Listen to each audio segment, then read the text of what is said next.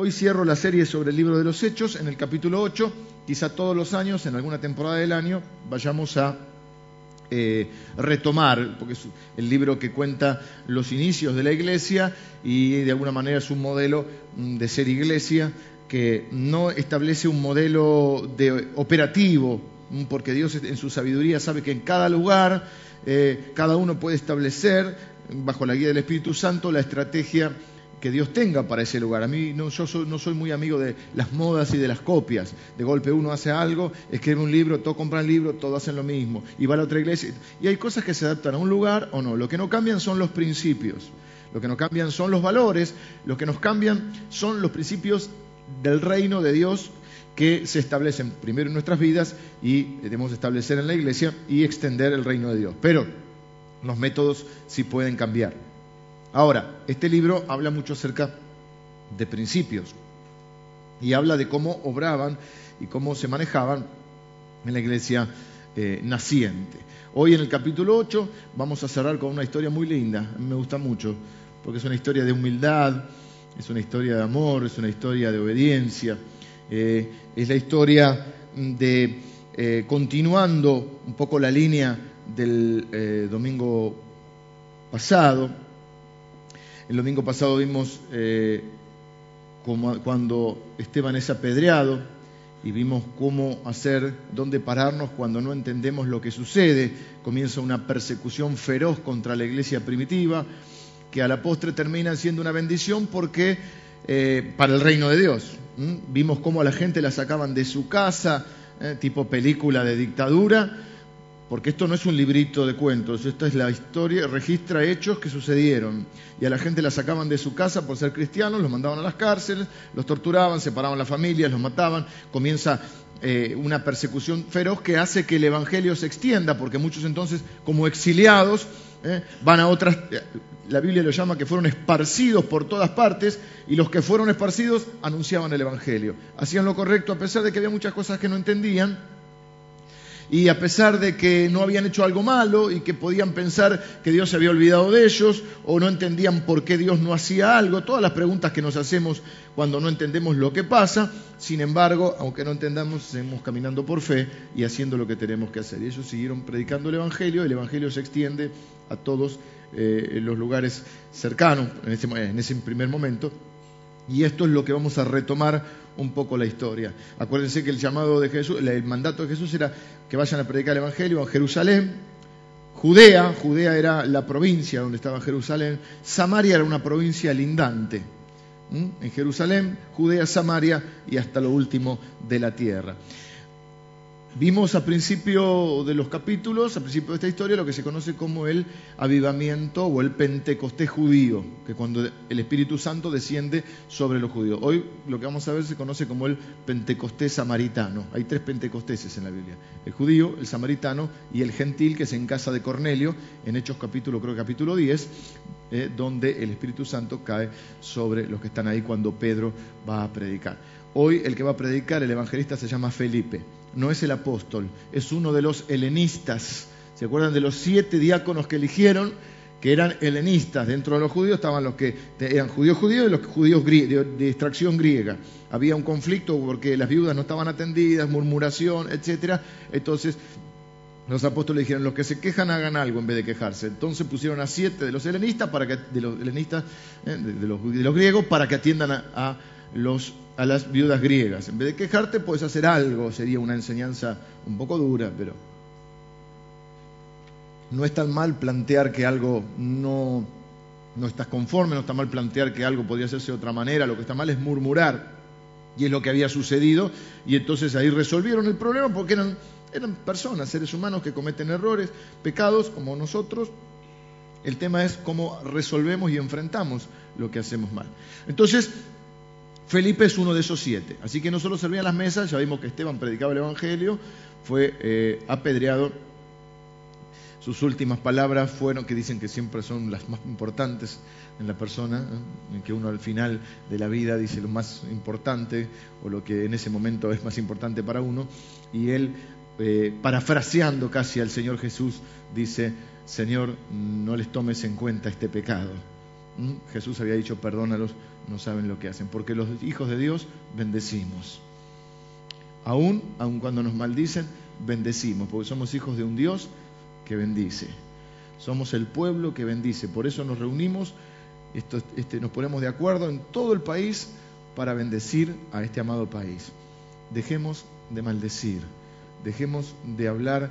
No quiero decir que tengamos que pensar eh, tener las mismas ideas políticas que un determinado gobierno. Yo no estoy hablando de eso, estoy hablando de cómo hablamos nosotros.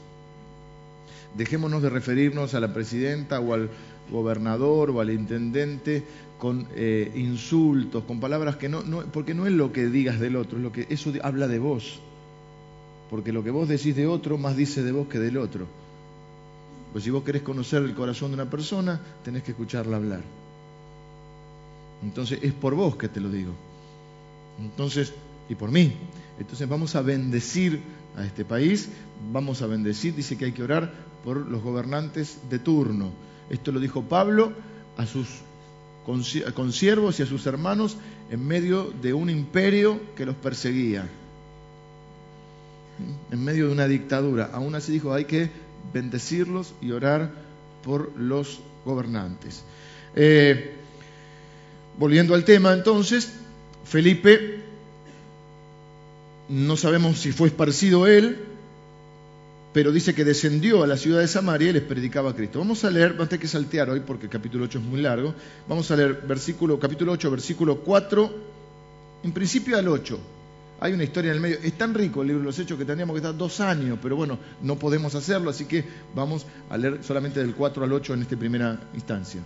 Pero los que fueron esparcidos iban por todas partes anunciando el Evangelio. Entonces Felipe, descendiendo a la ciudad de Samaria, les predicaba a Cristo y la gente, unánime, escuchaba atentamente las cosas que decía Felipe, oyendo y viendo las señales que hacía, porque de muchos que tenían espíritus inmundos salían estos dando grandes voces, y muchos paralíticos y cojos eran sanados, así que había gran gozo en aquella ciudad.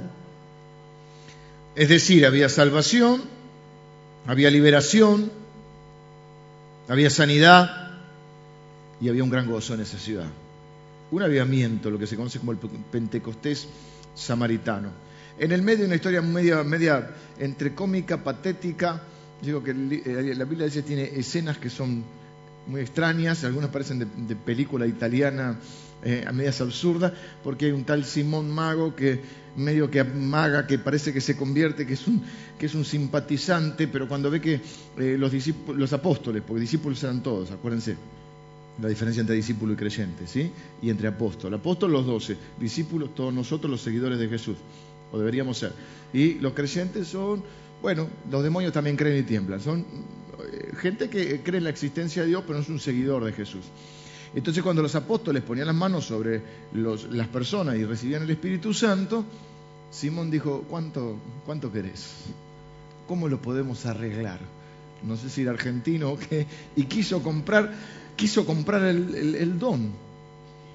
Quiso comprar. Claro, porque él era, eh, primero era una especie de mago que tenía medio engañada a la gente. Cuando vinieron los cristianos, como que perdió público el tipo. Entonces empezó a seguir a los cristianos.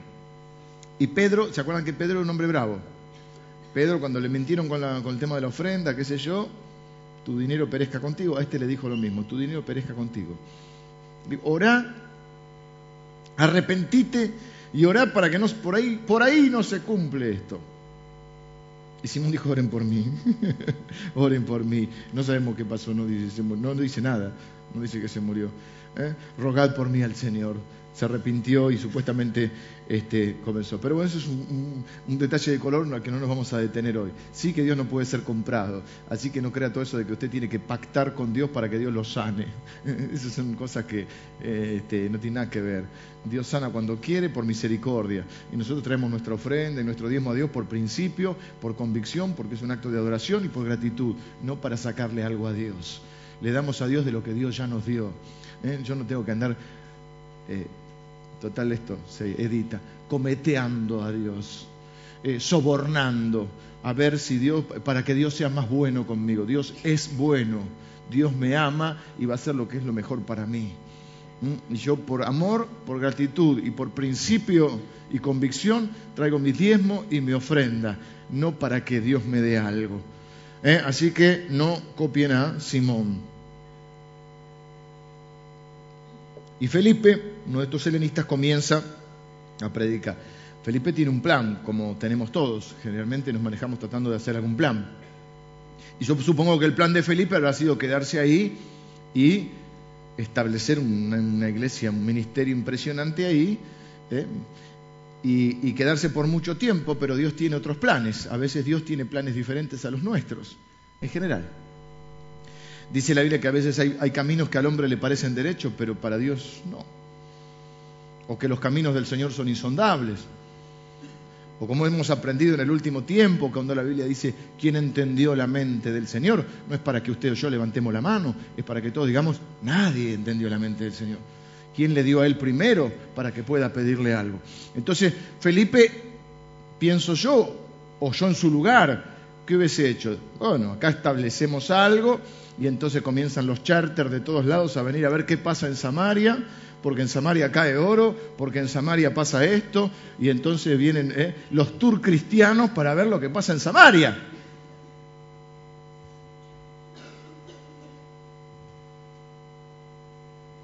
Y uno escribe las siete claves para el avivamiento en Samaria. Pero a mí es una historia que me gusta mucho, no diría preferida porque hay tantas historias lindas en la Biblia, pero es una historia que me gusta mucho porque, eh, eh, bueno, como al final termina, termina bien y termina como me gusta que las películas terminen bien. A mí esas películas con final abierto no me gustan. Porque si tienes que imaginarte el final, ¿para qué pague la entrada? Dame la película, hacemos una introducción, un nudo, un desarrollo y una conclusión. ¿eh? Y que termine bien, por favor, porque para drama está la vida, ¿no? A mí no me gusta la película dramática. Esa que sufren los niños, esa no puedo ver. Y y entonces termina con un bautismo. Entonces muchas veces he usado esta historia para explicar qué es el bautismo. Y entonces, eh, en medio de un avivamiento que nosotros vamos a alquilar la cancha de River, el tour evangélico, un ángel lo saca, le dice a Felipe, andate de acá, andate al desierto. Plan B. Oh, bueno, al desierto. Acá está la movida acá está el espíritu, acá hay pastos verdes. ¿Escuchó esas frases? Sin embargo, el Señor lo saca. Versículo, vamos a leer del 26. Eh, y 27, 26 y 27. Un ángel del Señor habló a Felipe diciendo, levántate y ve hacia el sur, por el camino que desciende de Jerusalén a Gaza, el cual es desierto. Entonces él se levantó y fue, y sucedió que un etíope, eunuco, funcionario de Candace, reina de los etíopes, el cual estaba sobre todos sus tesoros y había venido a Jerusalén para adorar. O sea, le dice, andate al desierto, y me gusta de Felipe que dice, le... entonces se levantó y fue.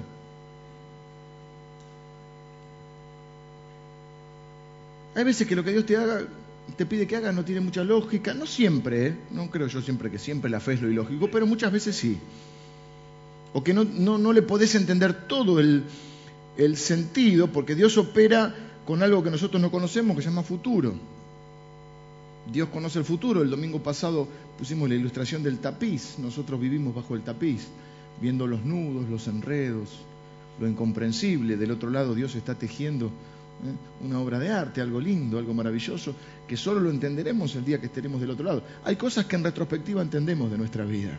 ¿Cuántas veces estábamos convencidos de algo y después el tiempo nos demostró que estábamos equivocados? Yo creo que una persona que van pasando los años y dice yo no me arrepiento de nada, eh, el otro día escuché uno que dijo yo hago siempre todo bien, un ex futbolista.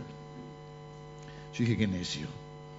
Pues yo si tuviera que empezar de nuevo haría la mitad de las cosas por lo menos para empezar diferente. Si no, no aprendí nada. Porque si los errores, por lo menos, los ya que nos llevan a sufrir, si vamos a sufrir, que sea para aprender. Pero sufrir y, volver a cometer los mismos errores, eh, eh, no aprender. Entonces la persona que dice, yo nunca tengo nada de qué arrepentirme. Entonces, ¿cuántas veces en nuestra vida, entre paréntesis, qué difícil es que alguien diga me equivoqué, lo hice mal, sin excusarse, sin mentir o sin decir un argumento... Qué difícil, ¿eh? Tenemos que practicar, así como practicar el ayuno, tenemos que practicar una vez por semana, ¿eh? repasar y decir, perdón, me equivoqué. A alguien, decirle no al Señor, porque hay gente que sí, al Señor sí, pero a las personas, me equivoqué, lo hice mal. No me quiero justificar, no quiero estar dando vuelta, no quiero poner el perdón y el pero. Saquemos el pero, digamos, solamente me equivoqué, lo hice mal. a veces ni siquiera es una equivocación, a veces lo hice mal adrede, y bueno, hay que arrepentirse. Eh,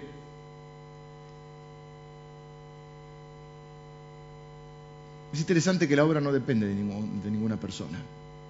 Felipe se fue y, Samaria continuó este, avanzando el Evangelio. Y, yo creo que eso es importante. Es cierto eh, que hay personas que son muy importantes en determinado momento, en determinada coyuntura y en determinado lugar. Es verdad, no podemos negar eso. Si no, seríamos una, lo que llamaríamos una falsa humildad.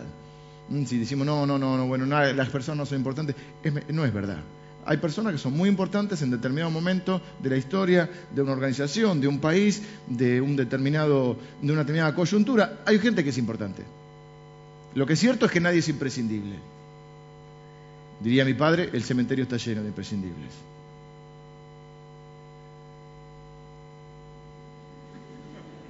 ¿Soy yo solo o somos todos? Quiero saber si estoy loco. No, no, va increciendo. Eh, Nadie es imprescindible. Es cierto que la Biblia dice, heriré al pastor serán dispersadas las ovejas. Es cierto que tenemos que orar por los que están en eminencia, por los... Bueno. Por los, por los gobernadores, por las autoridades, toda autoridad es puesta por Dios, tenemos que respetar la autoridad. El límite es cuando se opone a la, enseñanza de Dios o a los principios de Dios o a la palabra de Dios, ese es nuestro límite, pero tenemos que... Y es cierto que hay gente que es importante, no podemos negarlo hay determinado momento, una coyuntura de una, de una determinada este, cosa que Dios está haciendo, que también hay personas que son importantes. Pero nadie es imprescindible. Porque el que es imprescindible que esté es Jesucristo. Por eso es la iglesia de Jesucristo. Y la iglesia sigue adelante y la iglesia esta, por ejemplo, está creciendo, está dando fruto. Y no es por mí, aunque obviamente yo trabajo para que tenga fruto junto con mis compañeros y con, con todos nosotros que formamos la familia de la fe en este lugar. Pero la iglesia avanza porque es de Jesucristo y porque las puertas del Hades no prevalecerán contra ella. Ahora, Felipe no le pone un vellón. Desde que alguien leyó la historia de Gedeón, todo el mundo le quiere poner vellón al Señor. A veces hay que ponerle vellón, a veces no. A veces hay que obedecer y punto. Cuando está muy claro hay que obedecer. Óyeme, se le apareció un ángel. Le digo, anda al desierto. ¿Qué vas a decir? No, le voy a poner un vellón al Señor. Un ángel. ¿Sí? Entonces a veces este, el, el, vellón es una excusa para demorar las decisiones, ¿sí? No buscó confirmación. Entre paréntesis, no necesitamos confirmación para ser obedientes. Estoy orando para ver si ayudo a mi hermano que está en necesidad. No ores más. Estoy orando para peco o no peco. Y entonces el Señor lo lleva al desierto entre Gaza y Jerusalén hay unos 80 kilómetros, así que habrás hecho 50. No sé, al medio del desierto, no hay nadie. ¿A quién le voy a predicar? A los cactus. Y aparece un etíope, siervo de Candas. ¿Candas no es la hermana de Piña Cifer? ¿Sí? Ah, escuchan cómo están, ¿eh? Llegan las vacaciones, llega, el verano hasta que terminen las vacaciones de Peña Cifer. ¿Sabe que Etíope, de Etiopía, eh, la palabra, la raíz de eso es hombre eh, rostro quemado por el sol? Mire, se le quemó el Moisés, dice. En otras palabras, es una forma, un eufemismo elegante para decir que eran negros. Los etíopes eran negros. Era negro, este no, no, no había salido muy. Bueno, no sé. Digo, eh, había, era, había salido de, ese reino. Algunos creen que la influencia judía venía por esa reina que visitó a Salomón como mil años antes de, este evento que estamos leyendo ahora. Unos mil años antes, una reina que visitó a Salomón, parece que quedó flasheada con Salomón, y, eh, y hay una, influencia judía y había gente que tenía una búsqueda de Dios, porque siempre hay gente que tiene una búsqueda de Dios, y este hombre iba a adorar, era un, administrador muy importante del reino, era el hombre de, uno de los hombres de confianza. Eh, hay una discusión con el tema de los eunucos, porque siempre lo tomamos para la broma, no es broma, no es ninguna broma. Eh, eunuco, algunos creen que después ya se denominaba eunuco como a todos los, servidores y que no todos eran literalmente eunucos. Eunucos es que los castraban, para hablarlo claramente. Por el tema de la confianza, supuestamente un hombre castrado es más difícil de ser sobornado. ¿Por qué? No sé cómo será, ni quiero saberlo. Eh, parece que no podría subsistir, no al revés, ceder, no me sale la palabra, a los encantos de una mujer. ¿No? Sucumbir. Sucumbir a los encantos de una mujer, entonces era más difícil, y además porque tenía que ser el hombre de confianza de la reina. Bueno, la cuestión es que no, no, no, no, no, no, no hacia el tema. Pero el morocho venía leyendo la Biblia, venía leyendo el libro de Isaías. Después nos vamos a ver por lo que lee que está leyendo Isaías 53. Ahora miren lo que es el amor de Dios y cómo se expresa en este caso, por eso será que me gusta tanto esta historia, la gracia de Dios que Dios mira el corazón y, Dios a pesar de nosotros, y Dios no mira lo que nosotros miramos, nosotros miramos eh, las luces, las multitudes, la Samaria, los milagros, las señales, y, y, lo saca a Felipe y le dice, no, ¿sabes qué? Hay un morocho que me está buscando. Pero en realidad yo lo estoy buscando a él, porque la gracia no es que vos busques a Dios, la gracia es que Dios te buscó primero. La gracia de la Biblia dice, nosotros le amamos a Él porque Él nos amó primero. Es Dios el que puso en el corazón esa sed pero Dios no hace las cosas sin sentido. Entonces lo lleva a Felipe al medio del desierto y dice, acércate al carro. Y, el negro venía en un BM impresionante o este, quizá este, alguna de esas limusinas. Eh, y, se acerca a Felipe y yo digo que primero quiero, porque quiero hablar un poquito, porque estoy cerrando el libro de los hechos ya, ¿no?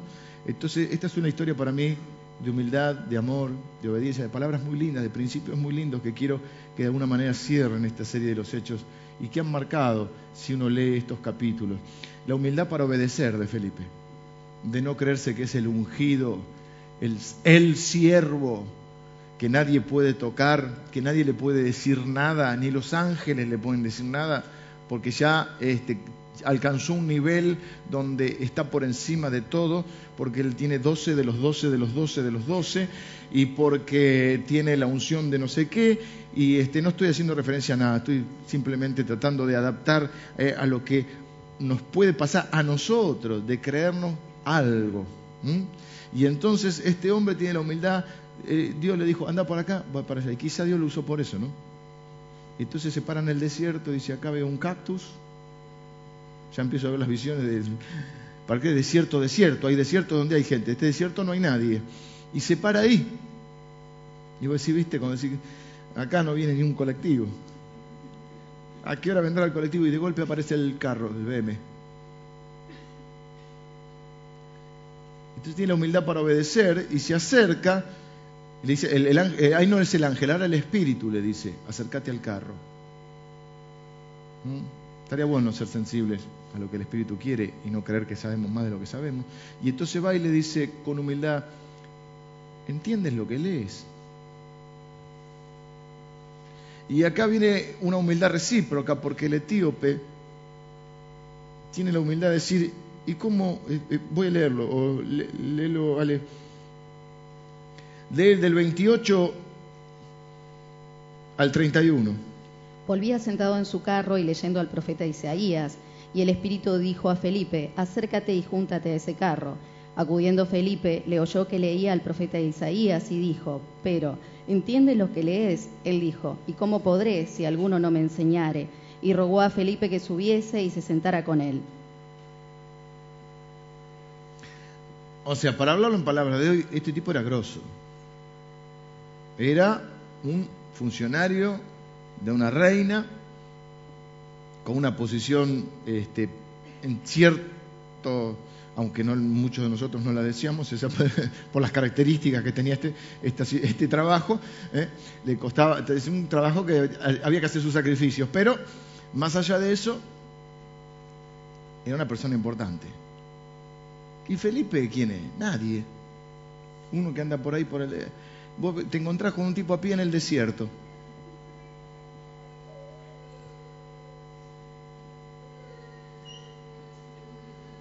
Te encontrás con un tipo a pie en el desierto. Vos venís con el auto. Un peatón. Ni frenás. Así que se acerca Felipe y le dice, ¿entiendes lo que le dice? ¿Cómo? Si nadie me va, si nadie me...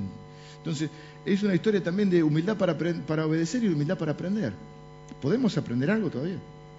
Vamos a hablar de lo que somos adultos ya disfuncionales. A partir de los 30 nos enseñan que somos adultos disfuncionales, es decir, que aprendemos menos, que hablemos más de lo que oímos, que queremos contar las cuatro cosas que sabemos, que nuestros hijos están podridos de escuchar. O podemos callarnos y aprender un poco. Y yo creo que si uno quiere ser un, buen líder, un buen líder debe saber de qué cosas no sabe y aprender. Y no es una deshonra no saber. No es una vergüenza no saber. Vergüenza es no querer aprender. O sea, el que, da vergüenza ajena es el necio, no el que no sabe. Ignorantes somos todos en algunas áreas de nuestra vida. Y el problema no es ser ignorante, porque ¿con qué se cura la ignorancia? Con conocimiento. El problema es la necedad. Cuando la Biblia habla del necio, es el que no sabe y cree que sabe, o no le interesa saber, no quiere aprender. En cualquier área. A veces yo hago una predicación de una hora, humildemente. Tengo estudios en esto, tengo un máster en teología, que esto, que el otro. Y viene un hermanito y dice, la Biblia dice, y al final y me quiere discutir y me tira un versículo. Yo con mucho amor y respeto, pero yo no, no, entro en discusiones, cada uno piensa lo que quiera. Pero ¿cuánto, ¿cuánta teología sistemática estudia? No, sabe un versículo, cree que sabe. Los pibes que estudian medicina, hicieron el CBC y, y ya te recetan. Los pibes que van al seminario, cursaron dos materias y yo no estoy de acuerdo con, John Stott en su libro Cristianismo Básico. ¿No es muy de nosotros? No sé si en otros países, pero no es muy de nosotros, que todos sabemos, todos somos directores técnicos de fútbol, todos somos presidentes, todos somos ministros de economía. No hay muy de eso. Y este es un hombre que quizá eso fue lo que de alguna manera Dios vio en su corazón, un hombre que quiere aprender. El que está leyendo Isaías 53, que dice eh, Isaías 53, eh, como un cordero fue llevado al matadero, eh, este, no abrió su boca. ¿Entiendes lo que lees? Se toma el tiempo, Felipe, de escucharlo. No va con las cuatro leyes espirituales, que no estoy en contra de las cuatro leyes, son muy útiles, pero no es que va con un speech de vendedor y le dice pa, pa, pa, pa, pa, pa, y, y no lo deja hablar. No, lo escucha. ¿Qué es lo que entendiste? ¿Qué es lo que estás leyendo? que la persona perciba que uno tiene un interés genuino. Por eso, que no es solamente tirarle el speech este, para venderle a Jesucristo, sino que es entablar un diálogo donde la persona perciba que a nosotros nos importan las personas, porque entonces va a percibir que a Dios le importa la persona. Por eso es una historia tan linda y por eso les dije que es el valor que tiene el hijo pródigo, la moneda perdida, la oveja perdida también. La, moneda estaba perdida, ¿se acuerdan? Dentro de la casa. Uno dice los que están perdidos acá adentro, porque hay muchos que están perdidos dentro del, del cristianismo, que tienen religión, pero no tienen una relación con Jesús. Y Dios en su amor extravagante ¿eh? representado por una mujer que junta a todas sus vecinas y es una fiesta, le sale más caro la fiesta que la moneda que encontró. Por eso es extravagante el amor de Dios. Porque no es lógico dejar 99 ovejas para buscar una. Pero así es Dios. Y no es lógico que si están un avivamiento con... Vengan los músicos, yo termino. Un avivamiento... Hoy estuve cortito, ¿eh? Y tengo que terminar más horario, si no el segundo se hace muy, muy complicado entrar y salir y todo. Y, y es ilógico dejar un, un montón de gente que se está sanando, que se está salvando, otros están siendo liberados de demonios, por uno, que ni siquiera es judío. Acuérdense que para ellos era una distinción muy grande. ¿eh?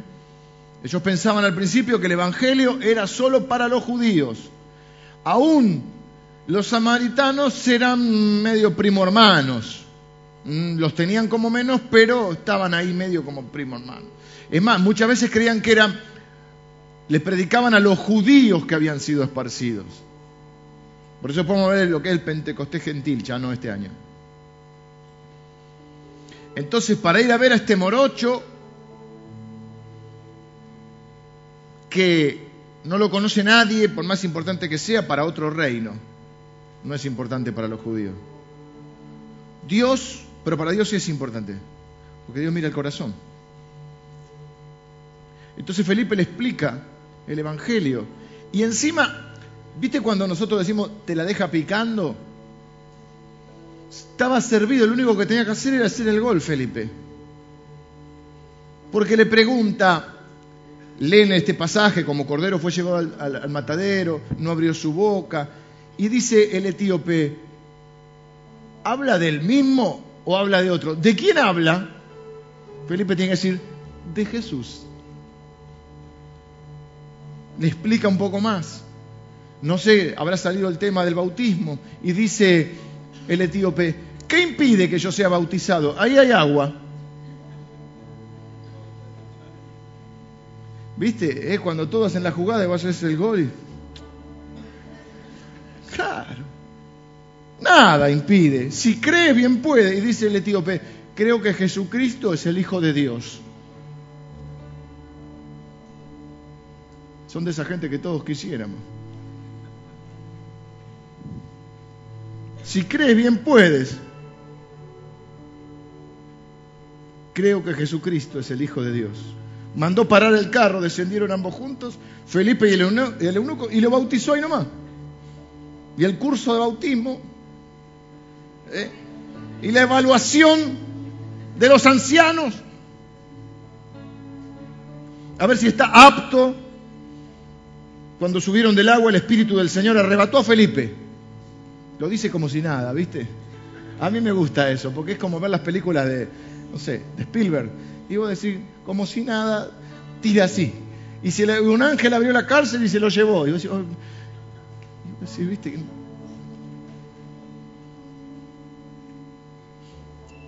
Y el eunuco no le vio más y siguió gozoso su camino. Pero Felipe se encontró en Azoto, otra ciudad. Y pasando, ¿qué hacía? Anunciaba el Evangelio en todas las ciudades hasta que llegó a Cesarea. Felipe no era apóstol, este no es el apóstol Felipe, este es el evangelista Felipe, este es el helenista, uno de los siete, que servía las mesas. Mirá las historias de vida que tenían. El ángel le dice andar en el desierto, va al desierto, para el auto, pum, pam. ¿eh? El tipo se convierte solo, se predica a sí mismo, falta que le dijiste, claro, estoy leyendo Isaías, no, agarró cualquiera, agarró Isaías 53, ¿viste? Como Cordero fue. ¿De quién habla? De Jesús, dice. ¿Mm? ¿Me puedo bautizar? Hay agua y ¿qué lo impide? Nada. Bueno, lo bautiza, lo agarra el Espíritu y lo arrebata.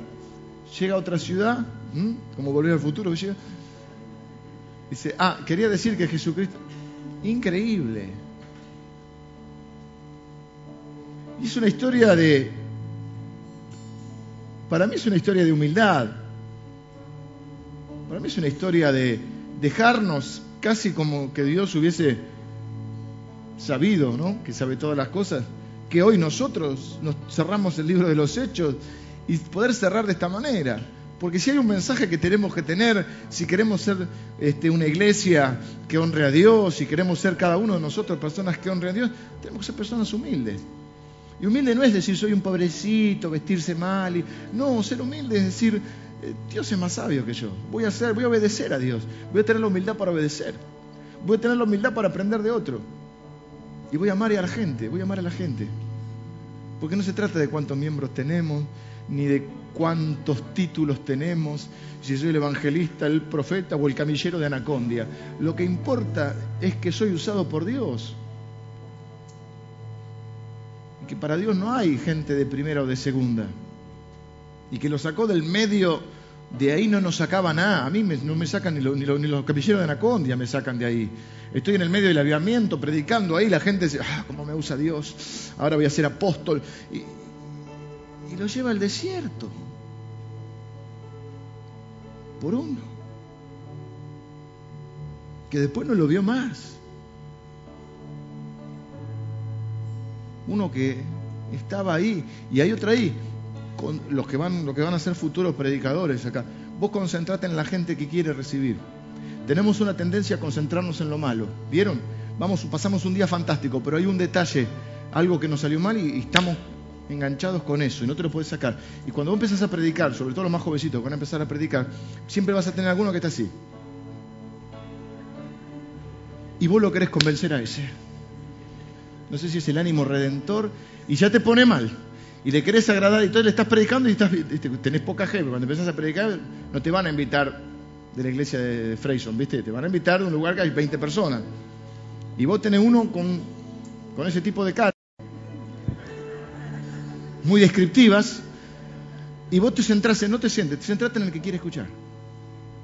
Déjalo. Por ahí el tipo está serio porque es serio. Me ha pasado. El tipo está así, vos decís, este me odia, y después el tipo levanta la mano. Con... O sea, no te... vos centrate en el que pensás que quiere, los que quieren recibir. Esto es como tenemos cinco hijos y hay uno que nos vuelve loco y todos centrados en eso y no le damos importancia a los otros. Que los otros no hagan problema no significa que no te necesiten. Así que sé parejo con todos tus hijos. ¿Agarraste esa? Pastor de jóvenes, está el pastor de jóvenes Javi, yo pastor de jóvenes, vas al campamento, tenés dos que te vuelven loco. El próximo campamento no lo lleves. No lo lleves, Javi. No, porque te, tenés 100 que quieren recibir, 98 quieren recibir y por dos que no quieren recibir, los 98 sufren porque vos estás enojado, estás con la cabeza ahí, porque estás viendo qué hacen, qué hacen, qué no hacen. Nada, que y si se convierte, se convierte otro día. Hay 98 que quieren recibir. Nosotros a veces estas cosas las hemos vivido y son experiencias nuestras. Te vas una semana a la Lucila. Tienes que llevar pibes que quieran recibir al Señor. Hacemos un esfuerzo económico, de tiempo, ponemos eh, eh, de nuestras vacaciones ahí. Eso para que el pibe quiera recibir, que no quiere recibir, que se quede acá. Quizá el Señor lo toca en el desierto.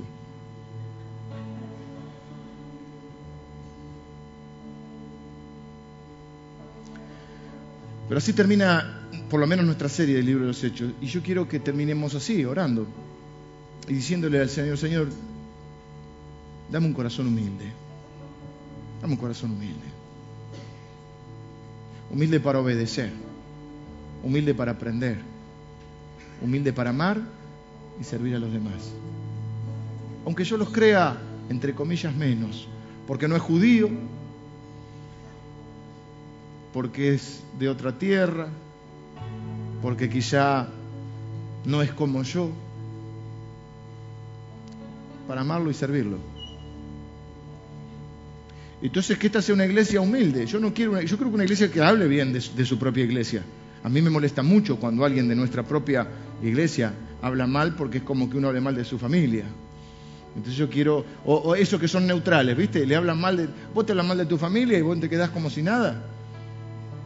Nosotros de chicos decían algo de la vieja y a las piñas, si alguien decía algo de tu vieja, ¿no? Entonces alguien dice algo de tu iglesia y vos no decís nada porque sos objetivo. No, pues sos neutral. Vos no sos neutral, sos o no sos. Entonces si sos de tu familia, no dejes que hablen mal de tu familia. No te va a pelear las piñas, porque es mal testimonio. Aunque algún correctivo alguno se merece. Pero más allá de eso, dejémoslo. Dice, no, mirá, sabes que yo soy de esa familia. Y no hables mal de mi familia, porque yo no hablo mal de tu familia. Es más, yo te bendigo y bendigo tu familia.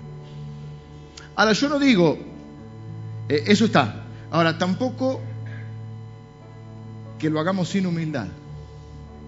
Contemos las bendiciones que recibimos acá, con entusiasmo. Si va a invitar a alguien, le vas a decir, ¿querés venir a mi iglesia? Sí, es un aburrimiento. El pastor hace chistes malos todo el día. Eso sí es gratis. Bueno, al final hay que poner la ofrenda. ¿Querés venir? No, tenés que motivarlo. Pero siempre con humildad. Cuando te encuentres con hermanos de otras iglesias, no hace falta que le refreguemos en la cara que compramos el lote de al lado y vos no. No hace falta refregarle. ¿Cuántos son ustedes? 50. Nosotros somos como 2000. No, no. Con humildad. Somos del mismo reino. Amamos al mismo Dios, servimos al mismo Jesús. Podemos aprender tanto de uno como de otro. Cuando Dios te use, mira si Felipe me trajo el ángel.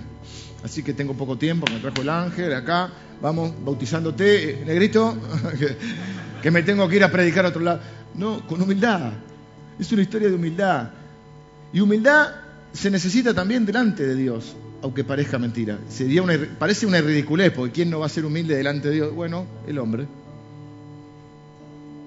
Que a veces quiere impresionar a Dios con sus dones, pero si los dones te los dio Dios. Don quiere decir regalo, te lo dio Dios los dones. ¿Lo querés impresionar a, don, a Dios? Con tus dones, con tus oraciones. ¿Mm? Humildad para obedecer, porque ¿sabés dónde está el orgullo? No es solamente eh, si sos más cancherito para hablar o no.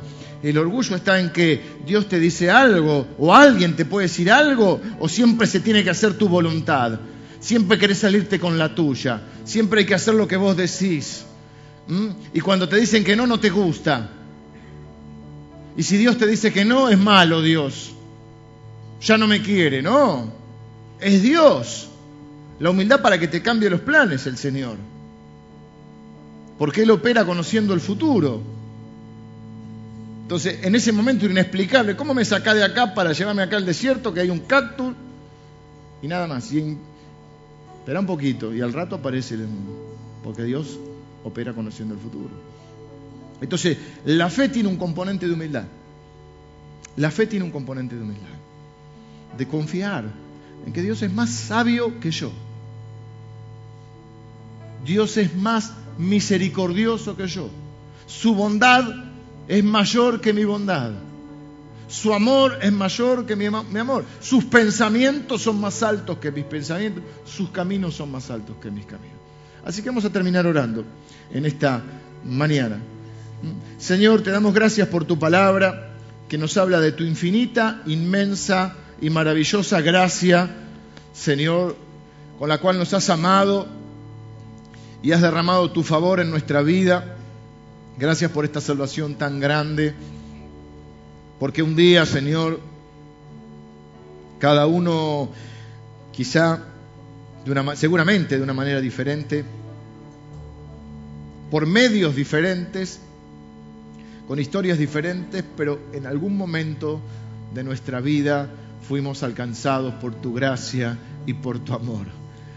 Gracias Señor porque usaste a alguna persona seguramente que nos predicó el Evangelio, que se tomó el tiempo, tuvo la deferencia, eh, la paciencia y la dedicación para hablarnos de Jesús, el amor para hablarnos de Jesús. Gracias por las personas que nos predicaron el Evangelio. Señor, queremos tener un corazón humilde. Tu palabra dice que tú habitas con el humilde y quebrantado de corazón. Y queremos ser personas humildes. Humildes para aprender, humildes para obedecer, humildes para amar a los otros.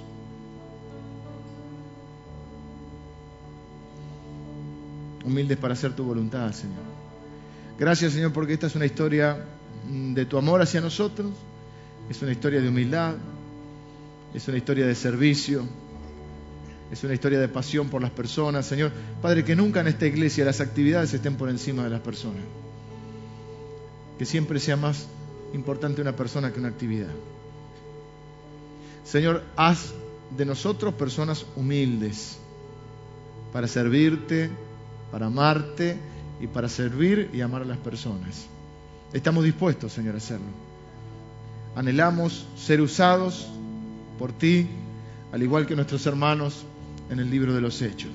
Señor, que esta iglesia sea conocida como una iglesia que ama, una iglesia que sirve, como una iglesia humilde. Danos humildad, Señor. Y empezando por mí, Señor, que me toca dirigir este tiempo de la iglesia, dame un corazón humilde y un corazón que ame. Señor, gracias porque tu amor ha sido derramado en nuestros corazones y esa es nuestra esperanza de gloria. Bendigo a cada persona, a cada uno de mis hermanos y mis hermanas que han orado en esta mañana de esta manera, pidiéndote humildad eh, y pidiéndote ser usado en tus manos. Los bendigo en el nombre de Jesús. Amén.